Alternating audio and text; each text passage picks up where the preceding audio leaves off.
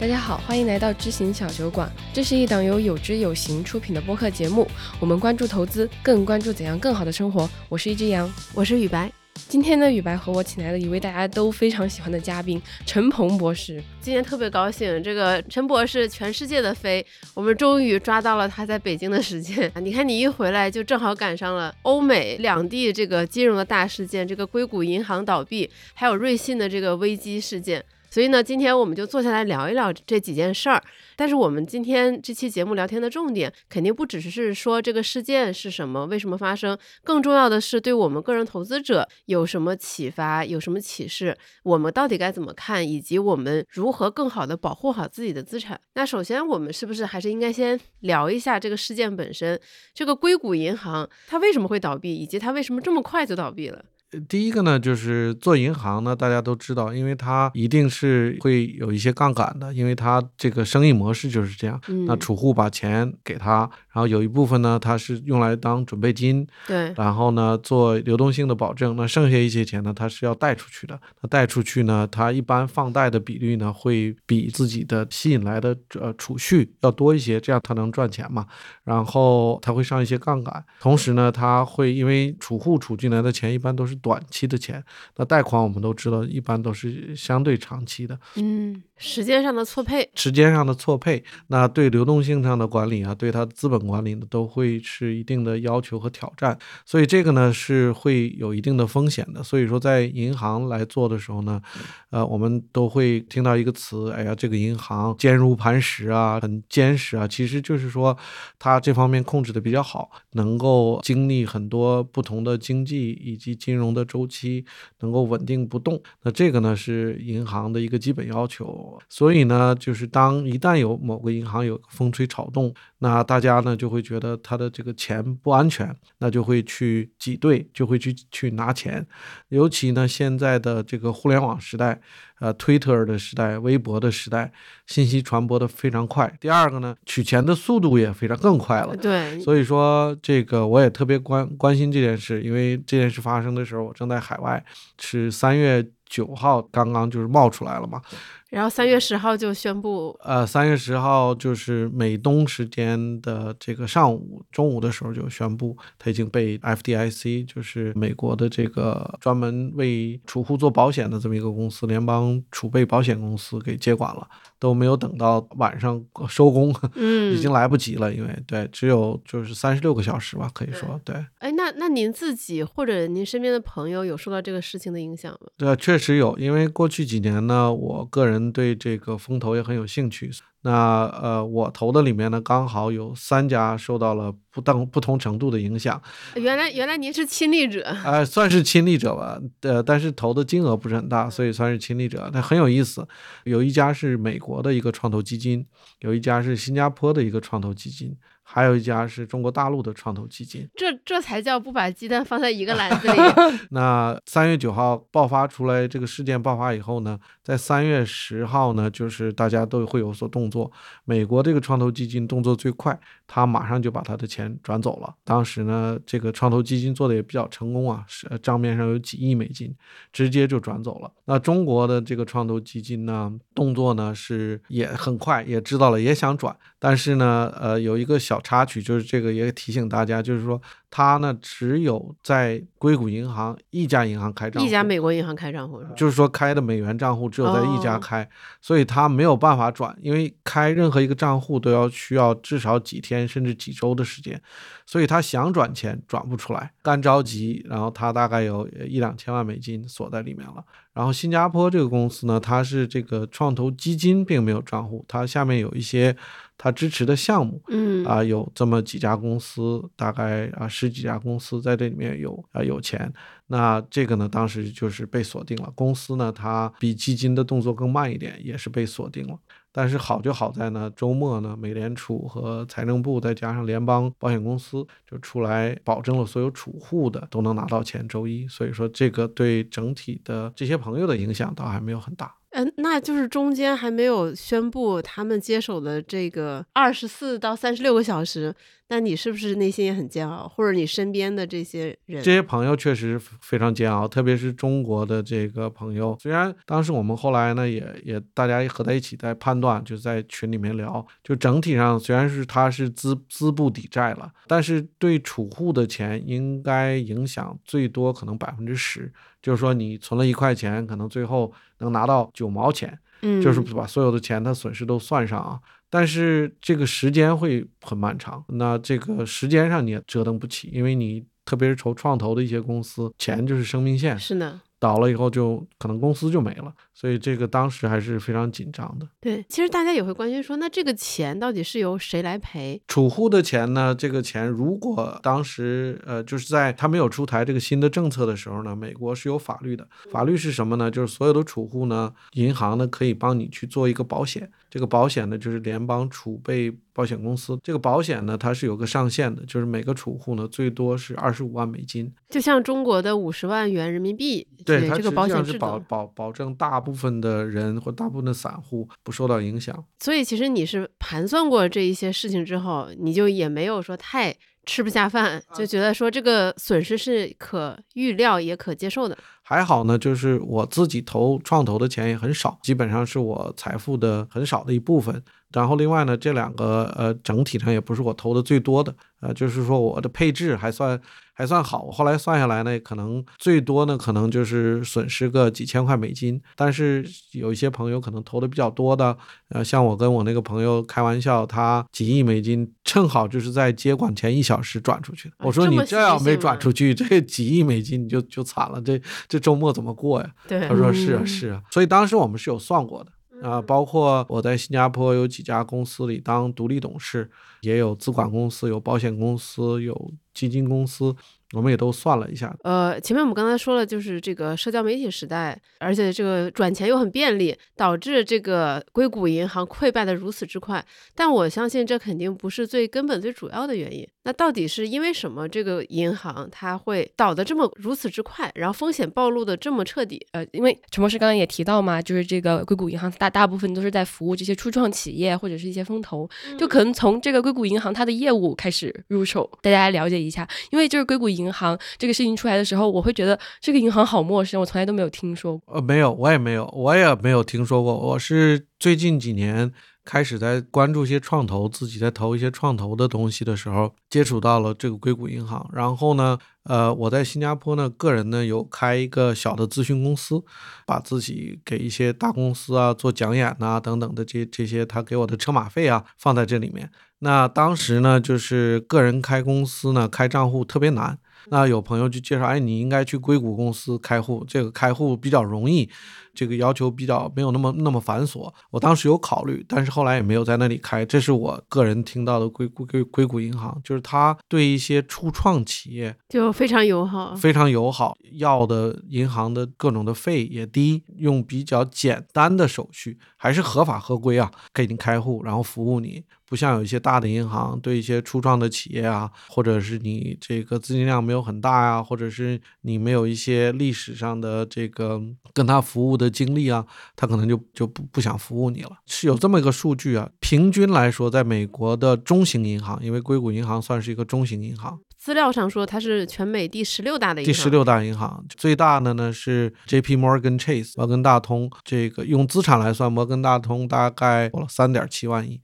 硅谷银行呢，大概是两千亿，所以这个规模大家可以看出来，就是说它第十六大，但是也不小了。按平均的中型银行来算呢，大概有三分之一的储蓄的来源。是从个人的储蓄来的哦，所以它的储蓄的来源还是有三分之一是个人，是吗？这平均的，平均平均的是三分之一。但是硅谷银行呢，从个人来的这个储蓄的金额不到百分之三，不到百分之三。对，所以说它百分之九十七都是从机构客户，那就是什么公司、法人等等等等。那这些机构客户呢，又就像您说的，比较偏重于这些初创企业。这个所谓的人如其名，它既然叫硅谷银行，那它肯定还是面向硅谷的这些企业。机构客户呢，相对个人客户来讲呢，因为它是有一个专业业的财务师，呃，CFO 在看着这些利率啊、存储啊等等。所以说它呢更容易被高利率吸引走，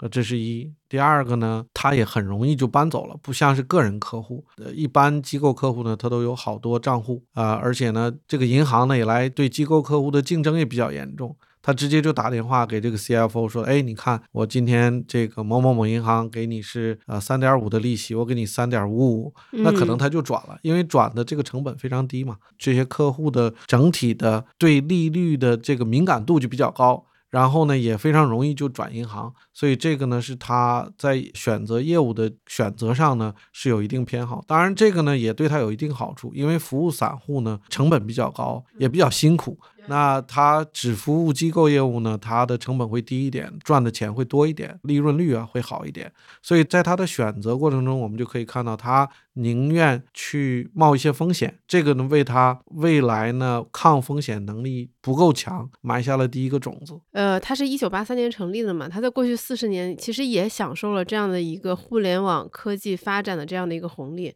这会让他更青睐或者是更依赖这些互联网科技企业，就像前几。年，呃，新冠疫情期间，就是美国大放水，然后这些科技企业的这个估值都水涨船高，就是他的每一个大客户手里的钱都越来越多，然后又都往他这里存，那他懒得储就越来越多，他的股价也自然就往上涨。是的，所以他过去你看疫情期间，他这个股票也上了很多，大概上了三倍。那后来呢？二零二二年开始利率上升，联储在收紧，所以它的股票开始往下掉了。那当然，我们在讲它这个就是它的风险快来了。其实，呃，还有一点是之前我们也聊过嘛，就是如果是普通的散户，我们这种个人的话，我们想把钱取出来，从一个银行挪到另外一个银行，可能是需要一段时间的反应时间，甚至还要纠结一下。就是如果如果他服务的可能三分之一或者是更多的是散户的话，他真的不至于这么快就会崩塌。是的，就是因为他主要服务的是机构，这些机构有专业的团队来盯着这个事情。对的，一旦识别到风险，那他们的响应速度是极快的。是的，那我们的第二个种子是什么呢？第二个种子呢，就是刚才我们简单有提到，在所有的银行里面呢，它都会有存在这种情况，就是说储户呢是短期储户，活期的储户居多，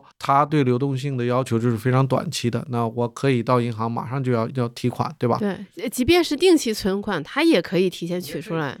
所以说，他面临的是一个钱进来呢，但是随时可以走的。但同时，它投资呢，他一般来讲呢，不管是贷款呢，还是投资呢，都是相对有一定的长期的，对吧？就俗称的借短投长。哎，对，借短投长。对，那呃，我们可以看到硅谷银行呢，在这块做的也是更激进的。就是说，在这个借短投长当中，别人可能只投了大概百分之七十的钱是这么投的，他可能投了百分之一百或者一百一十。我看资料上显示，他好像是把整个银行的这个资产，起码百分之六十以上都投向了这种长期的债券和 MBS，就是这种基于房贷的金融衍生品。是的，其实他的这个信用方面控制的还好，主要是他这个久期，就是他投了长期债券，投了很多。其实如果只是投了长期债券，到期了这个钱还是可以拿回来，还可以有一定的利息。但是关键问题就在于，在到期之前的这段很长的时间。间他还投了很多是十年期的，那在这个过程中，这个账面上出现了亏损，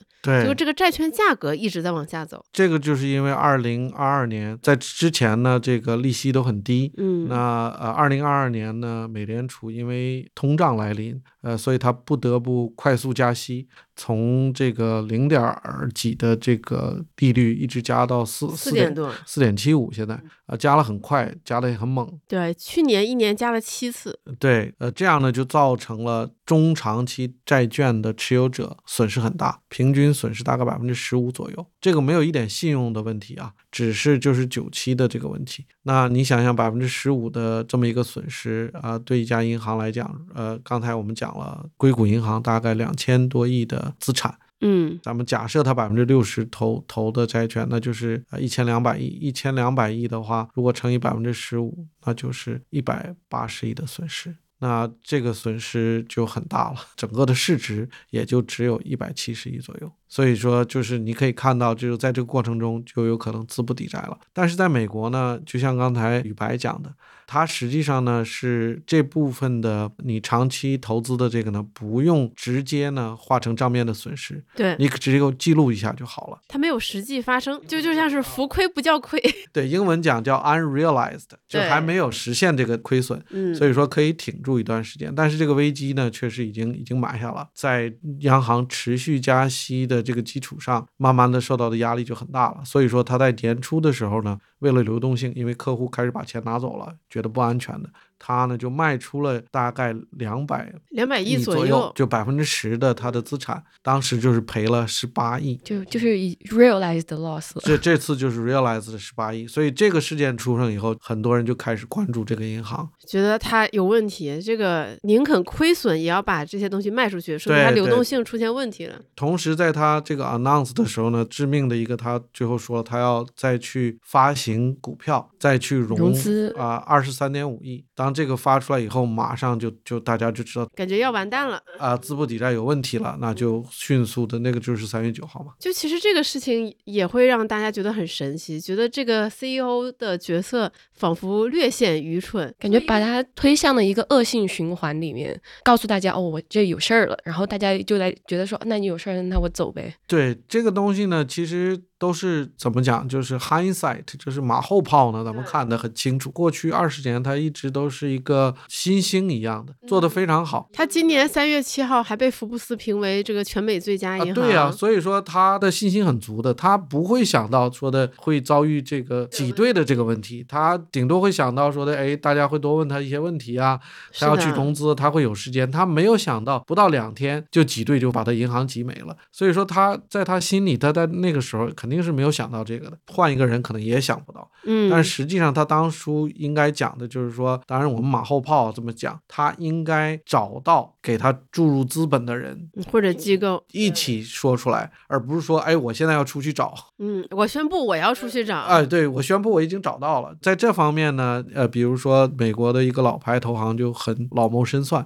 高盛，高盛，你看他二零一八年的时候，他看到雷曼兄弟不行了，他马上就去找金主，就是巴菲特，直接他宣布呢，并不是说，哎，我要去找金主了，嗯，而他说我找到了一个金主，我现在还不缺钱，我就找到了啊，投了我五十亿美金，然后我如果再缺钱，这个金主爸爸还能再给我钱，所以就把这个就稳定下来了。呃，所以硅谷银行可能这块处理的也是欠考虑，但是呢，就像我说，他过去十几年都经营的非常好，对他觉得自己有非常好的这个信誉和品牌，对对对对，就是没有不不会想到，那这个我们也待会儿也可以展开讲，就是这个信誉的问题呢，实际上是一个零到一的，你以为说的，哎，你往下走会是个过程啊，实际上它是个悬崖，就是。你一旦过了那个临界点，你已经就马上回不来了。对，除了我们前面说的，一方面是他的在投资这个策略上比较激进，他服务的客群上有点过于单一，呃，还有就是这个遇上了美联储加息。另外一个问题就是他服务的这个客群刚好又遇上了这个行业的这个寒冬。是的，这也是为什么他们会不断的把自己存在这个银行里的钱往外拿的原因。我也是在网上看到了一段话，我觉得说的很好嘛，说评价一个金融机构好。不好，那首先看它能不能保证它这个负债端的稳定，对吧？你银行你应该不停的揽储，你基金就应该不断的卖基金。如果你这个做不好，你起码你要把这个资产的这个久期匹配做好，你不能拿人家这个活期的存款都去买个十年的国债。对，如果这两个都做不好，你最起码要保持流动性，人家要取钱的时候，你随时有钱可以取。他是这三点都没有做好，而且还跟别人嚷嚷说我没钱了。对对，那你不完蛋谁完蛋？所以说他实际上。这个它是两个周期对它有影响的风险都把它占住了。一个呢就是它的客户的不够分散，它比较集中。那这个客群呢，它是有一定的周期的，它是跟风投的资金的充沛量，大家愿不愿意投资很有关系的。那风投前几年非常火，钱也很多。那到了二零二二年开始急转直下，急转直下。那这个是一个刚才讲了，第二个呢，就是说利率的周期，它正好也被抓到了。那利率的周期呢上行，上行的很快。然后第三个就是您讲的，它的准备金。没有准备的很充足。这个呢，也也有个故事啊，二零一五年啊，因为金融危机以后呢，然后二十七个国家最后决定呢，就是加强监管，出了一个巴塞尔三的这么一个协议。那主要呢，它是监管这个银行和其他金融机构有两个部分，一个呢就是你的资本准备金，嗯就是说你有有多少钱能上多少杠杆做多少事儿，你有多少必须得准备准备在那里不能乱动的，叫 capital ratio，简称叫 CAR。那这个东西呢，就是说它是有严格规定的，你必须多少钱放在哪里，才能有多少钱再去投资这个有风险的，它是有一定的比例的。那这是第一个，第二个呢，它对流动性有一定的要求，就是说你这个不能都投一些长期的东西，没有流动性的东西。所以这两个呢是监管。那在美国呢，同时也出台了相应的法案，叫 Dodd Frank。多德弗兰克法案。对对，这个方面都是加强监管，跟这个八走三也是有关系的。但是呢，随着金融危机逐渐的过去，这个美国的金融人士这些聪明人们又开始蠢蠢欲动。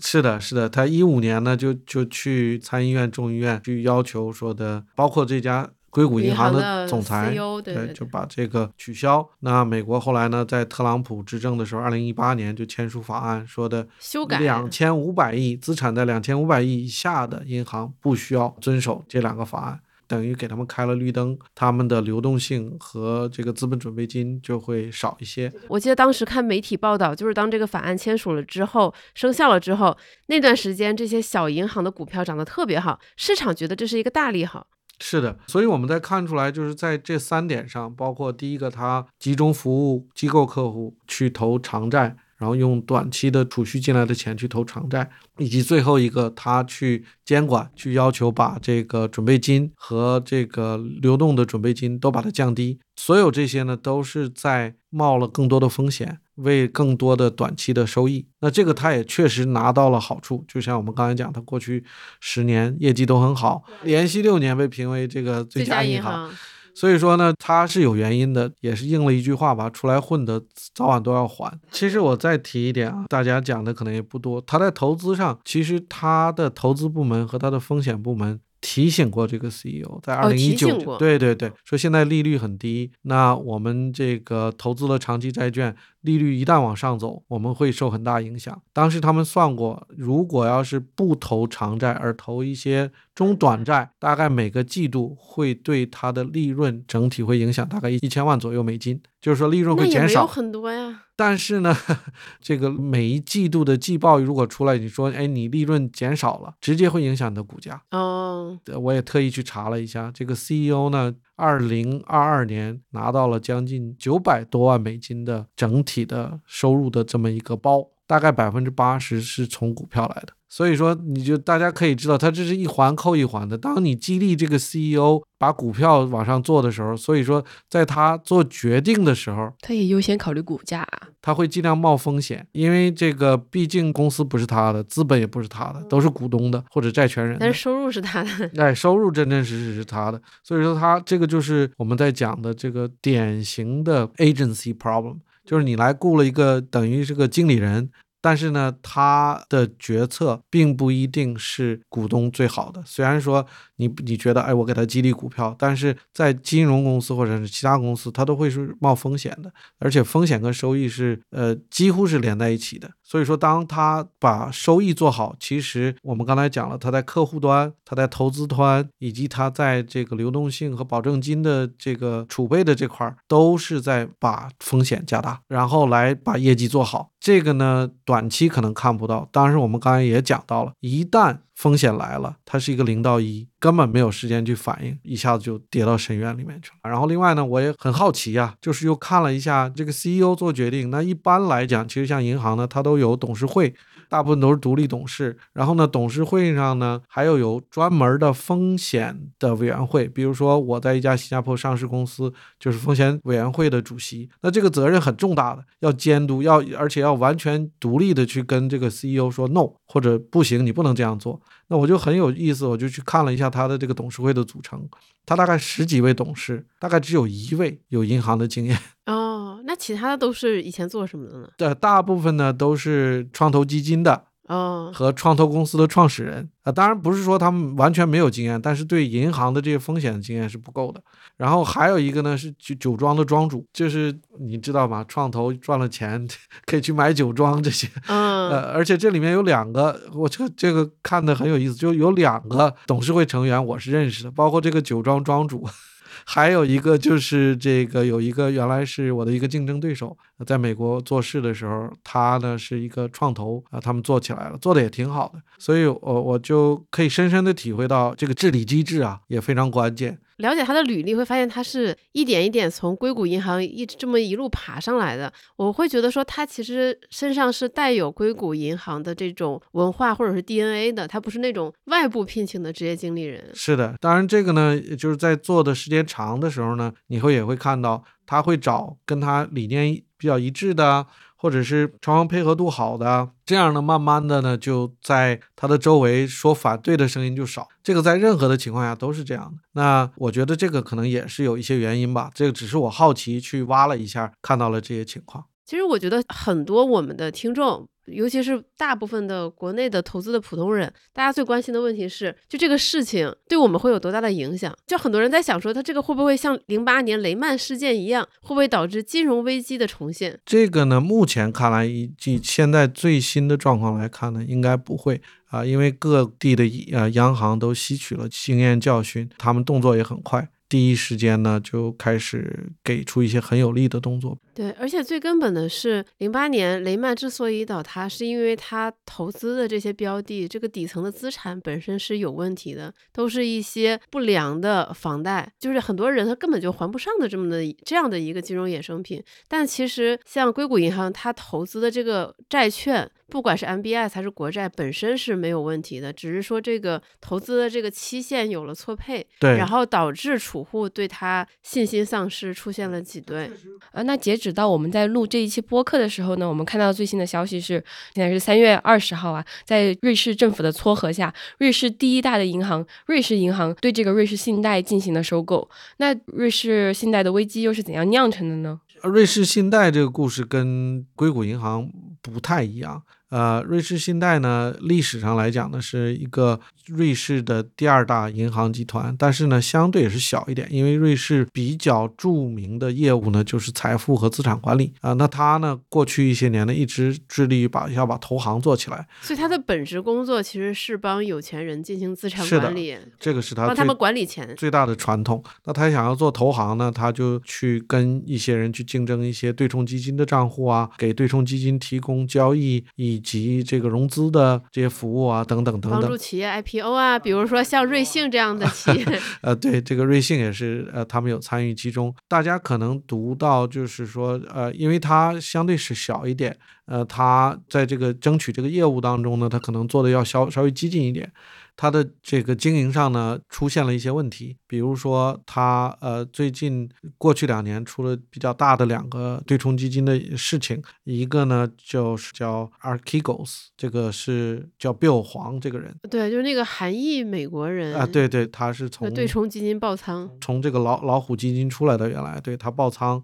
二零二二年他爆仓的时候啊，瑞士信贷呢是他的主要的经纪商，那主要的经纪商我们刚才讲了，提供什么呢？交易，那还有一个很重要的，就给他融资，那让他去上杠杆。结果这一个对冲基金倒掉，就导致瑞士信贷赔了五十五亿美金。他一年能赚多少钱？是啊，所以说去年二零二二年整个的年报前两天刚出来嘛，呃，刚出来呢，就是大概他整个年度赔了八十亿美金。那大家可能就是八十亿美金，可能没什么概念。今天早晨我又去上线去查了一下瑞士信贷整体的市值，现在市场上整体的市值也就八十亿。当然，它没出这些事儿之前，它的市值还还蛮高的啊，对，大概可能两三百亿吧。那现在时间走到这里，我们看到瑞银收购瑞信这么一个结局，其实这说明瑞信没有办法靠自己走出泥潭了。所以政府就给他找来了这么一个长期的解决方案，让更大的金主接手，慢慢的在这么后面的长期的时间消化和解决后面的一系列问题，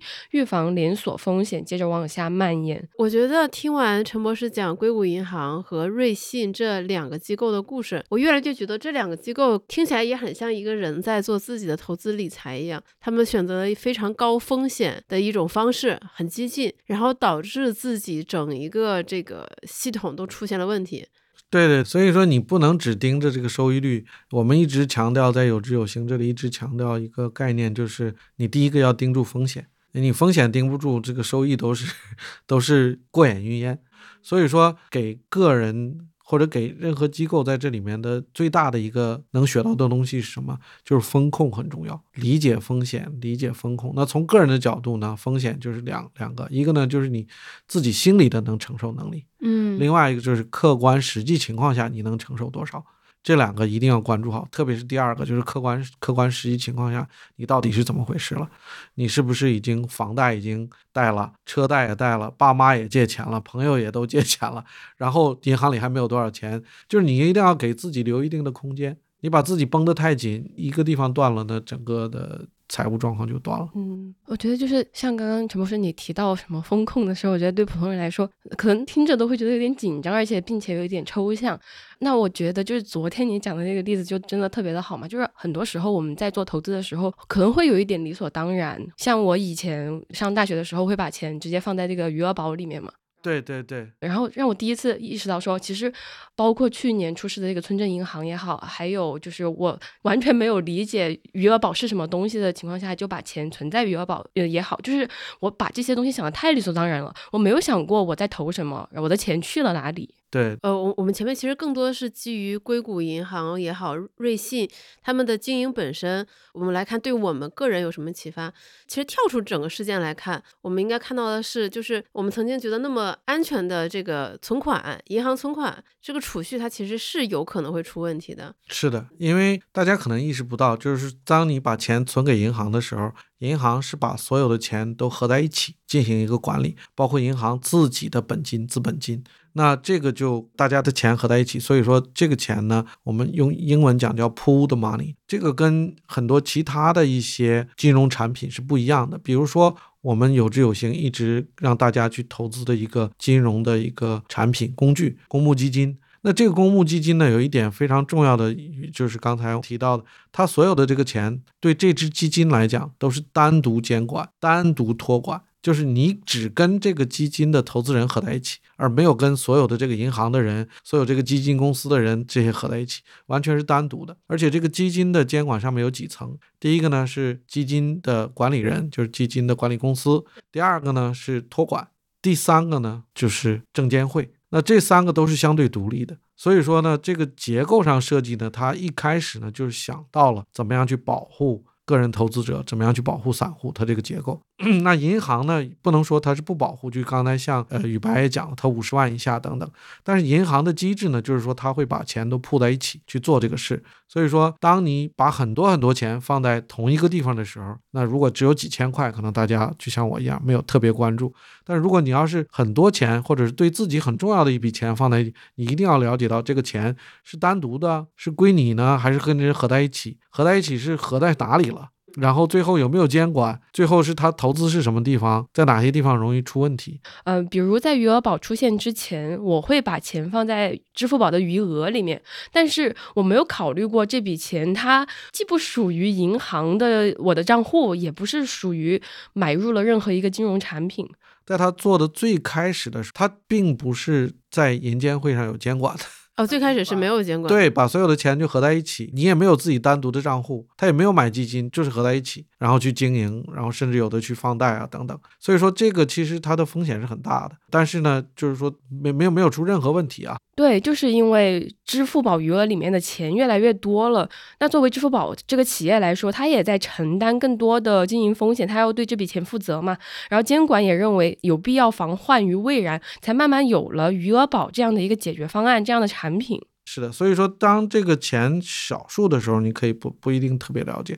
当然稍微多一点，对你的这个生生活各方面有影响的时候，你一定要了解这个到底是怎么回事。而且特别是我感觉现在这个暴露出来，也让我想到，就是像当年余额宝收益那么好的时候，也类似于硅谷银行它收益特别好的时候，都是融资啊什么创业特别红火的时候。这个我再给大家讲一个，就是切切实实的例子。上个星期，瑞士信贷还出台政策，说的储户，如果你一次性存来五百万美金，他给你的半年的存款利率是六点五。那很高如果你存了一年，存款利率就是百分之七。很心动，就是没这个钱。但是如果你要是投进去的话，你这一周多心里多糟糕啊，想的。对嗯所以说，就是刚才小杨讲那个意思，就是说，当你看到高的收益的时候，你一定要问，哎，这个风险是不是是怎么样的？对，尤其是现在这个环境都不好的情况下，在任何的环境下，天下没有免费的午餐，他给你高收益。基本上都是，或者是他自己特别缺钱，他自己的这个风险已经很高了，或者他要拿你的钱去投更高风险的东西，因为要不然他没有办法赚钱呢。我们在就是跟嘉禾对话的那期，他就讲为什么他当年没有投 P to P，说 P to P 给他承诺十几个点的收益，他说那你们的运营可能还要再加三四个点，你们有成本，是，那你要放贷又得再加几个点，那可能一个企业借你们的这个钱的成本就达到了百分之二十多，那什么样的企业会愿意付出这么高的成本来借钱？那他一定有问题。对，那你们这个钱能不能收回来，还是两，说。所以这个例子同样可以放在瑞士信贷上。你已经在外面吸引存款就百分之七了，再加上你运营的成本，往外贷款的成本，肯定得十三以上。可能十五以上。对，那十五以上，再加上一些不良贷款，有多少企业能够每年付百分之十五啊？对啊，那那他为什么不去别的机构来找你？那一定是他的还款能力有一些问题。对对，所以这个就是还是强调这个市场是有效的，呃，没有免费的午餐。大家看到高收益的时候，一定要先问风险，就是我我我刚才讲的，其实风险要考虑在前面。对，我们平时说的这种公募基金，就是它有自己单独的这个基金管理，有这个托托管管，然后还有就是证监证监会对单独的监管。我们前几天就是有理有据也出了这么的一个漫画嘛，讲的就是你买基金的时候，你的钱从你付款的那一刻它流经了哪儿，然后中间就有这些机构，但就会有用户看了说，哎呀，觉得基金这个东西好麻烦，对我为什么要知道这些？对我为什么要知道这些？为什么要知道这些机构？其实你真的是应该了解这些知识，因为每多增加的那一个机构，它就是为你的钱财安全增加一份保障。呃，我们其实从个人来看，就是有两个东西其实是需要你跟非常有信任度的人和机构来打交道。一个呢就是医疗上面的东西，比如说我要做手术啊，呃，我要去看哪个医生啊，我们都会这个问得很清楚啊，怎么怎么地，对不对？嗯，但虽然我们也不知道，但是我们会要建立这个信任。反而在钱上面呢，我发现有很多人呢，就是会更容易一点。其实，在钱上面，我们要像我们去找医生做手术、找哪家医院看病一样，把它问得清清楚楚。哎，我第一步是怎么回事儿？第二步我先打麻醉啊，第二步是怎么回事？第三步是怎么？然后我要多少恢复？这个要问清楚。我在哪里做的？是哪个医生给我做的？对不对？这个医生有多多少经验？这个是一样的，其实。因为身体上的疼痛是很直接的，但是你银行账户上转账，你只是动动手指，其实你没有意识到，你可能百分之二十、百分之五十的资产，你的身家都压上去了。但对我来说，我就举这个比喻吧，例子吧，就是说大家能够对理财各方面，呃，像我们看病一样，因为我们也不是医生，我们对这看病也不了解，但是我们会去问问题。呃，包括就像长钱账户嘛，其实也会有一些用户、投资者问我们说，哎，那这个钱到底流到哪里去了？然后最后买的是什么？它最后是到哪儿了？大家有很多这种类似的问题。杨老师小课堂上线，借这个机会呢，就给大家解答一下长钱账户你的钱到底会流经哪儿？买长钱账户呢，其实你是在买一揽子基金嘛。然后对于长钱账户来说，基金销售是由雪球基金完成的，所以第一步你的钱主要是由这个雪球处理。你的钱在离开了你的账户之后，就去了雪球的销售专用账户。那对于雪球来说，它选的这个监管银行是浦发银行，所以说在雪球向基金公司发出这个申购的信号之后，这个钱就一直待在他选的这个监管银行浦发银行里，他就一直在帮你盯着，没有人可以动。但等基金公司正式确认你申请成功之后，你的钱才会进入下一步，进入基金公司的账户。按照法律规定呢，这个账户可不一般，就是它不能一直转在自己的手里，它得是托管在第三方托管银行的账户里。也就是说，这个钱一直是由这个托管银行帮你盯着，除了用来买基金，没有人可以划走你的钱。也就是说，你的钱始终是你的钱。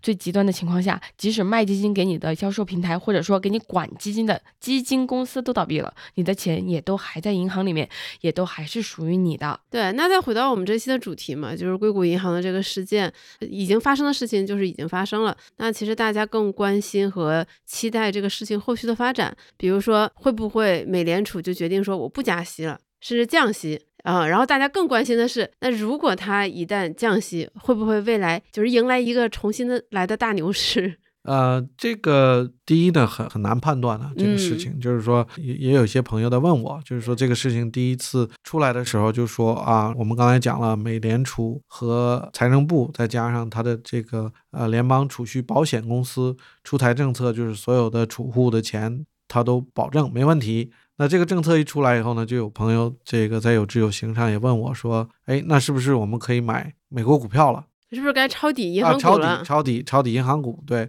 呃，我当时跟他讲的呢，就是说这个东西很难判断。第二个呢，我跟他说呢，以我们个人投资人，甚至绝大部分的投资人，我们需要关注的呢，是一些相对长期的一些信号，而不要去关注一些短期或者超短期的信号。刚才我们在讲的这个政策出台，这个就等于是一个超短期的信号，因为它的这个作用啊，都大家都可以可以预测得到，可以看得到的。所以当它一出台的时候，第一时间你去观察这个，因为美美国的这个股股指的期货，它是随时随地都在交易的，那你就看到马上那股指就涨起来了，那个期货。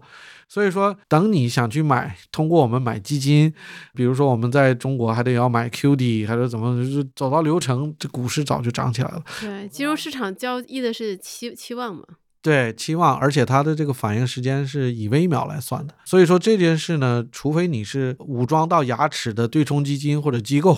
可以去做这件事，一般的投资人几乎没有不推荐。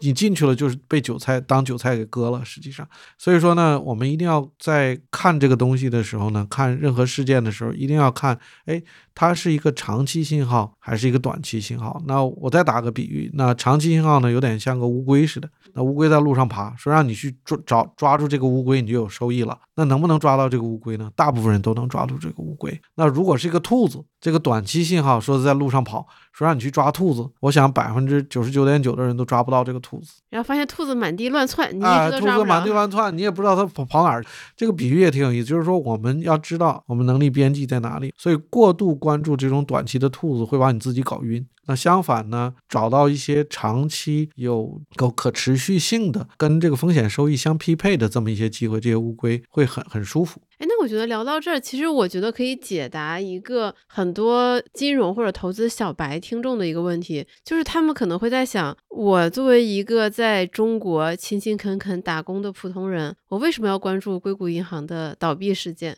美联储的加息对我的生活到底有什么影响？大西洋彼岸的这个蝴蝶扇动翅膀，到底会怎么样影响我的生活？呃，这个分不同的层面吧。那硅谷银行这个单一事件呢，它只影响了比较，刚才我们说了，百分之九十七它的客户都是机构客户，而大部分机构客户呢是这些创投基金和创投基金支持的企业。所以你没有如果没有投风投的话，对你基本上没有任何直接影响。但是我们反过头来看，影响它的三个因素，我们刚才讲了，它分散不够，短钱长投。然后准备金也不够，这个我觉得每个人在个人投资者者的层面也可以学到东西。第二件事呢，我们可以借这个机会了解到，就是一些深层次的经济的一些规律，包括我们刚才讲的分散呢，甚至是呃利率的啊上升啊，这个利率上升到底中国的投资人或者中国的消费者有什么大的影响呢？其实主要来看呢，其实是是两个影响，一个是从金融市场层面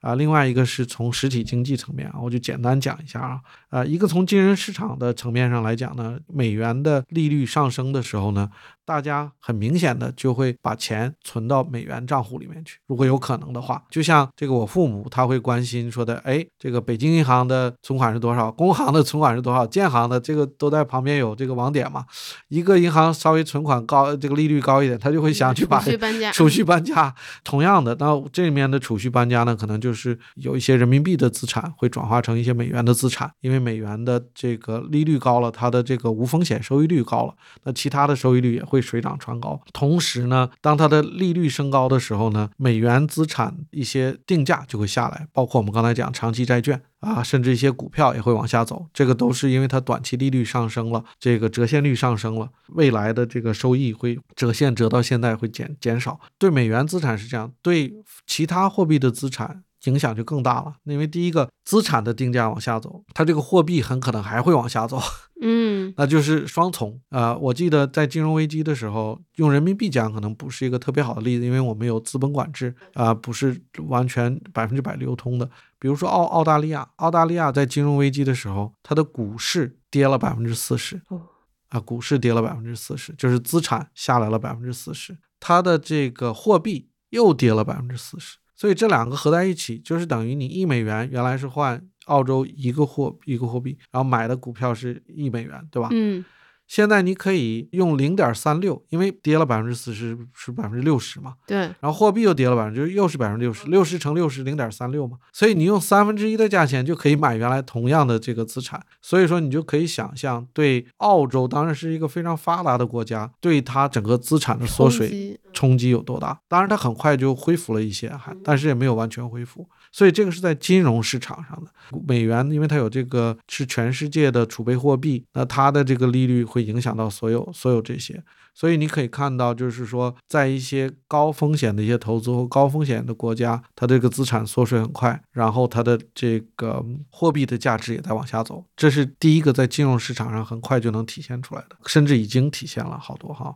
第二个呢，就是在经济层面，这个会稍微慢一点。那它其实升息的时候呢，大家可以想到，就是说美美国人也是有房贷。有车贷，有信用卡贷，没没有房贷，有房租。当你这个无风险利率上升的时候呢，这些都会上升啊，通胀上升等等。这个上升了以后呢，军民的花销就会高，在一些基衣食住行上。它相对来讲花在其他地方的钱就会少了，它的这个预算就会越来越紧张。那紧张的时候呢，就会造成它的这个需求端萎缩。在那个沃尔克那期都讲了通胀的这个事，所以这次呢是因为通胀上来了，它要升息。把这个需求端降下来，来来降温。那它这个一降温呢，不但美国整个全球都降温，降温的话，整个需求端少了，成本上升去了。那中国呢是全球最大的制造工厂，那美国所有的东西，什么电器啊、衣服啊等等等等，都是 made in China。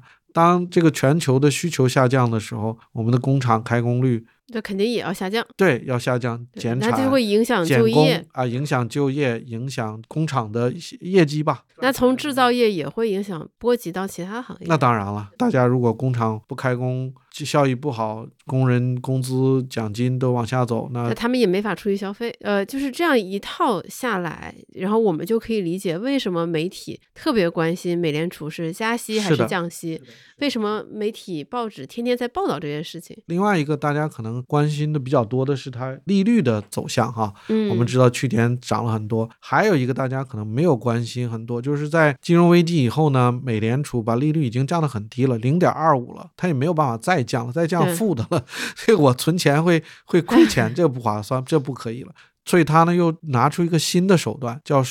量化宽松，这个大家可能都听过，叫 QE（Quantitative Easing）。那这个 Quantitative Easing 它是什么？就是给市场再加流动性。它利率呢已经把降到很低。刚才说就是印钱，印钱，对，这印钱又往往市场里加了很多，它这个活动也截止了。啊，去年开始它不但升息呢，又开始量化紧缩。什么概念呢？就是美联储它整个的它的这个资产负债表上呢，大概有九万亿美元的资产。它现在是每个月可以这么理解啊，每每个月从市场上拿回来钱，拿回来九百五十亿美金，就等于是大概每个月拿回来百分之一的钱。所以这个呢，呃，是另外一种程度的缩紧。一个是利率往上走，另外一个呢就是钱越来越少了。那钱越来越少了呢，大家都手头都会紧。就是说，你借款的时候，银行本来原来说的，哎，信用卡你可以花五千，现在说你只能花四千了。那这个也有影响嘛？或者是你借这个房贷的时候，本来两百万的房子说的，哎，你那个一百万首付，一百万可以借，现在说的毕竟你一百二十万首付，我只能借你八十万。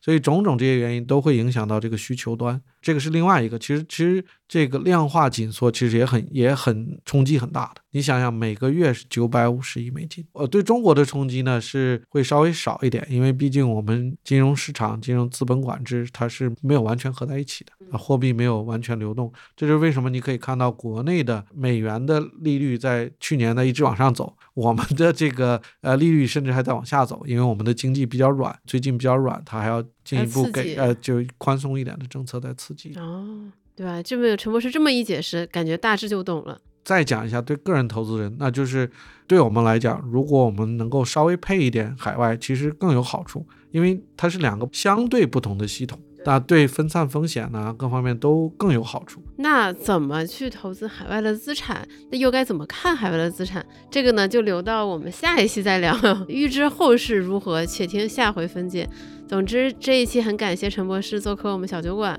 彻底分析硅谷银行事件的这个始末和背后的原因，还有对我们个人投资者的启发。谢谢陈博士。哎，谢谢二位。就是如果大家对于我们下一期的话题有任何好奇的问题，欢迎你抓紧在评论区提出，很有可能被我们选中回答哟。好的，那我们就下期再见。那么这期就到这里啦，拜拜。以上就是本期的全部内容。如果你喜欢这期节目，欢迎你分享给你的亲朋好友。如果你希望多学习一些投资知识呢，欢迎你来有知有行 App 读一读我们的投资第一课。如果你有长期投资的需求，那么我们小酒馆全员持有的长钱账户就是个很不错的选择。欢迎你点击文稿区的链接，进一步了解它。如果你在用苹果播客收听，并且现在有空的话，可以占用两分钟的时间吗？求一个五星好评，这将会成为我们前进的动力。好，我们下周再见。